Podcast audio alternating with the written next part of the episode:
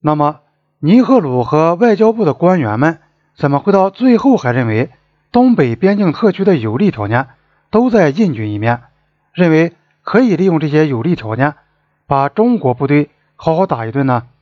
考尔和陆军参谋长塔帕尔将军在去年十一月间曾有公路前往达旺，因此他们应当领会在麦克马洪线上作战所面临的后勤上的困难非常大。但直到一九六二年十月，尼赫鲁还在告诉记者们说，东北边境特区的有利条件在印度方面。很清楚，总有人是在搞欺骗，不是尼赫鲁蓄意欺骗公众，就是他的高级军事顾问们蓄意哄骗他。梅农也必定是不幸被人哄骗，或者是他故意哄骗别人。但不论是谁在进行欺骗，到一九六二年九月。他在印度已被公认为是事实，因而公众期望政府迅速采取坚决行动，把中国部队从塔克拉山脊赶回去的心情就更加迫切，更加不可动摇。政府并不需要公众的或政界的压力来推着他采取行动，甚至在关于中国部队越过塔克拉山脊的消息发表之前，政府就已经做出了要在该山脊之下打击中国部队的决定。九月九日上午，新德里国防部举行会议，决定立即用武力把中国部队赶出去。但是，这是政府在做决定吗？印度政府到底算什么呢？那次会议是由梅农主持的，塔帕尔将军和东部军区的森将军参加了会议。当时，考尔还在克什米尔休假。内阁秘书凯拉和国防部一位联合秘书施克萨林，大概还有包括马利克在内的一两位其他官员也参加了会议。尼赫鲁已经在九月八日前往伦敦出席英联邦总理会议。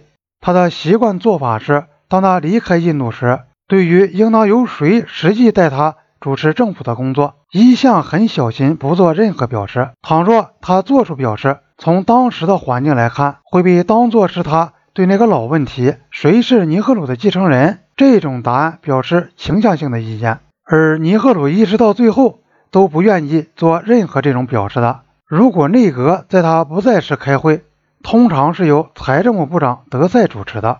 但是这次德赛同总理一起在伦敦，拉尔巴哈杜尔夏斯特里当时的内政部长是内阁国防委员会留在德里的资历最高的成员。可是梅农不打算召开国防委员会会议，或是同夏斯特里商量，他自行做出了必要时使用武力把中国部队赶走的重大决定。这是尼赫鲁作风的自然结果。尼赫鲁习惯于不同内阁商量而做出重大决定，其他部长有时也如法炮制处理自己主管范围内的事务。梅农同尼赫鲁关系最为密切，在这个问题上，他断定。印度做出强有力的反应的必要性是如此明显，甚至没有理由要同尼赫鲁商量。事实也表明，他这个推断是对的。尼赫鲁立即得到了关于事态发展的报告，他把赶走中国部队的决定就作为他自己的决定。梅农起初并不赞成前进政策。考尔在一九六二年告诉作者和其他人说，这个政策是他想出来的，而且超越过梅农，都输给尼赫鲁。梅农倾向于同中国谈判解决问题，可是他在这些问题上没有能够影响尼赫鲁，反而跟着前进政策走，并且逐渐成为这一政策的最有力的鼓吹者之一。现在他在必须把中国部队从塔克拉山脊赶走的问题上，采取了强硬的、公开的路线。出席九月九日梅农召开的会议的一些军官提出与麦克马洪线有联系的。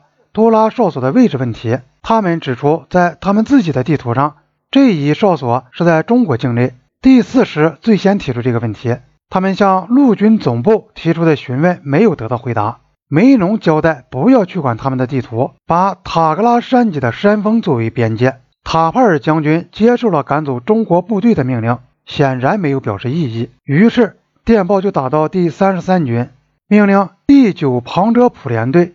立即进驻多拉哨所，即最靠近多拉哨所的那个营。其中一个连早已在轮坡，第七旅的其余部分也应在四十八小时内赶到。所有部队都要准备好投入战斗，不应示弱。如有可能，应对围困多拉哨所的中国部队进行包围，赶走中国部队的军事行动的密码代号是里沃纳。大概是第二次世界大战时在欧洲服役过的一个印度参谋人员联想起意大利港口里沃纳，所以如此命名。看来这一军事行动不是用一种白色的鸡来命名的。